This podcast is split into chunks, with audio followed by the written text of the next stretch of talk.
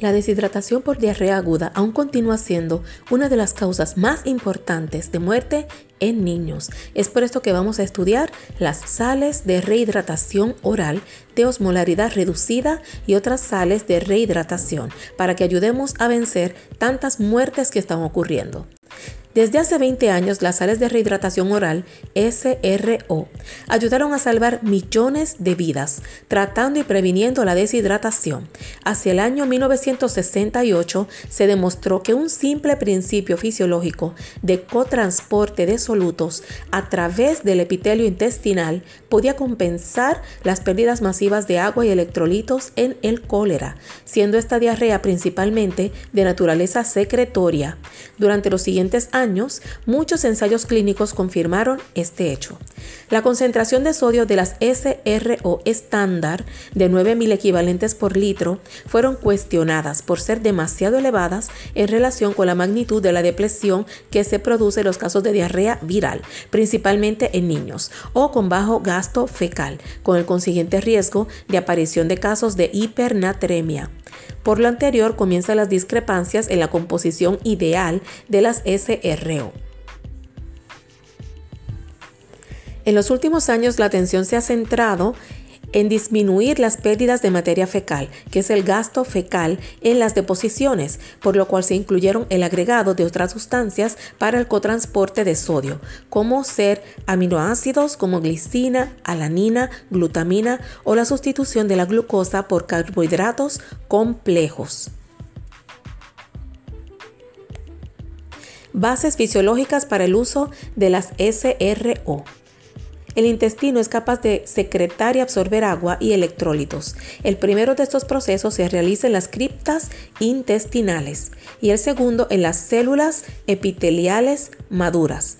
Gran parte del agua absorbida cruza el epitelio intestinal entre las células siguiendo el gradiente osmótico, generado por el transporte transcelular de nutrientes y electrólitos.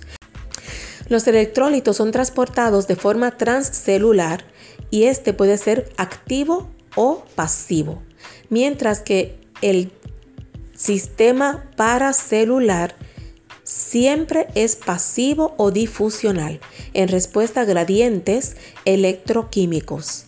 Así que son dos sistemas de transporte, transcelular que es activo o pasivo y paracelular que es pasivo o difusional. El ion más importante para arrastrar agua y nutrientes en la absorción, ¿cuál es? El sodio. Dígame los tres mecanismos de absorción de sodio. Absorción neutra de cloruro de sodio, absorción de sodio unido a la de solutos orgánicos y la absorción electrogénica de sodio. La absorción neutra de cloruro de sodio ocurre en el intestino delgado, principalmente en el ileón. En la segunda, que es absorción de sodio, unido a la de solutos orgánicos, sucede en el intestino delgado. La glucosa y otros aminoácidos está ligada al sodio. El cotransporte sodio-glucosa se mantiene intacto durante los procesos diarreicos, siendo esta la base fundamental para el uso de SRO en niños y adultos.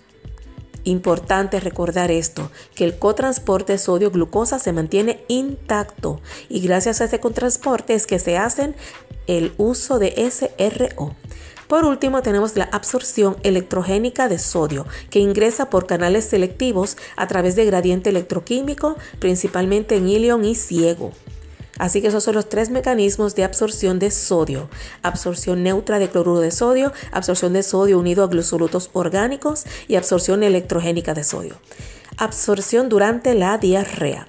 En circunstancias normales el proceso de absorción prevalece sobre el proceso secretor. El proceso de absorción puede revertirse como resultado de una fuerza osmótica como ocurre en la diarrea por intolerancia a la lactosa. Por otro lado, el proceso secretorio puede ser activado en las criptas como resultado de enterotoxinas.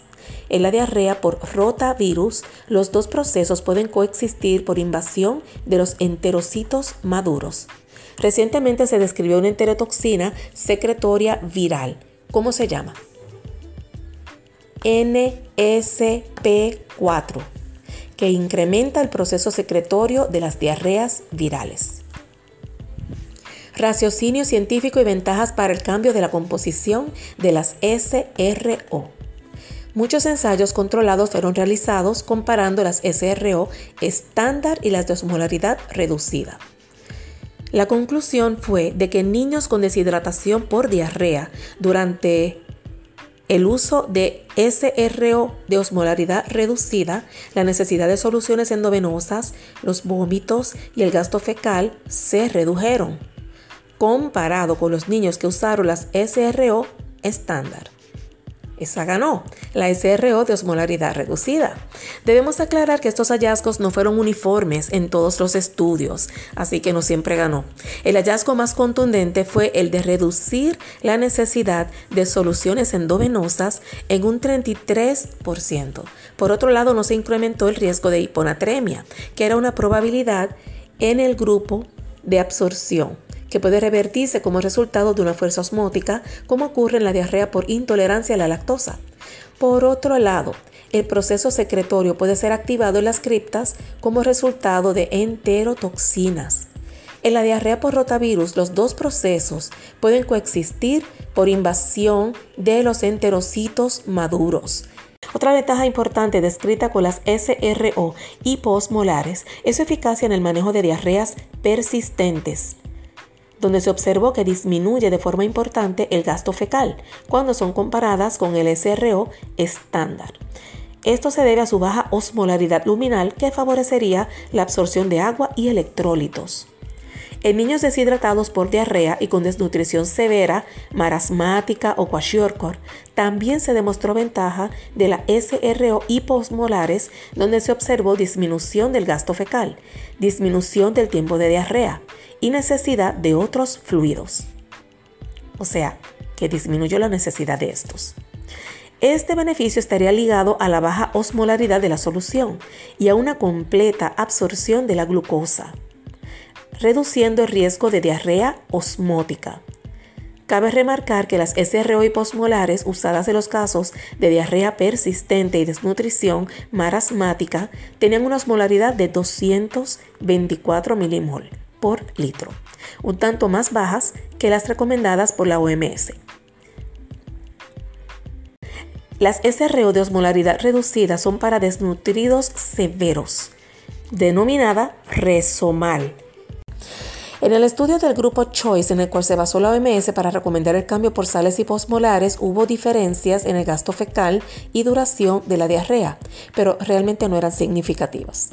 Hay muchos trabajos aislados, o sea, ensayos clínicos, que muestran beneficio y la única observación sólida parece ser la referida al riesgo de hiponatremia en pacientes con cólera.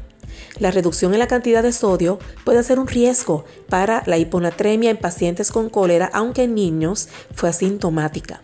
Y este riesgo es mayor en pacientes adultos con cólera, donde la disminución de 17% de sodio puede producir hiponatremia. Otras SRO. Se buscaron SRO especiales para condiciones como desnutrición severa. Se probaron diferentes sustancias y las más conocidas son la SRO con aminoácidos, cuyo principal objetivo es favorecer la absorción de sodio.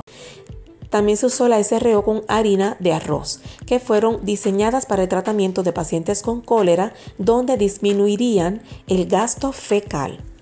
Resomal, debido a que los niños desnutridos severos tienen niveles de potasio bajo y niveles elevados de sodio, condiciona un riesgo incrementado de sobrehidratación e insuficiencia cardíaca cuando son tratados con el SRO estándar. Estas sales especiales contienen menos sodio, más azúcar y potasio.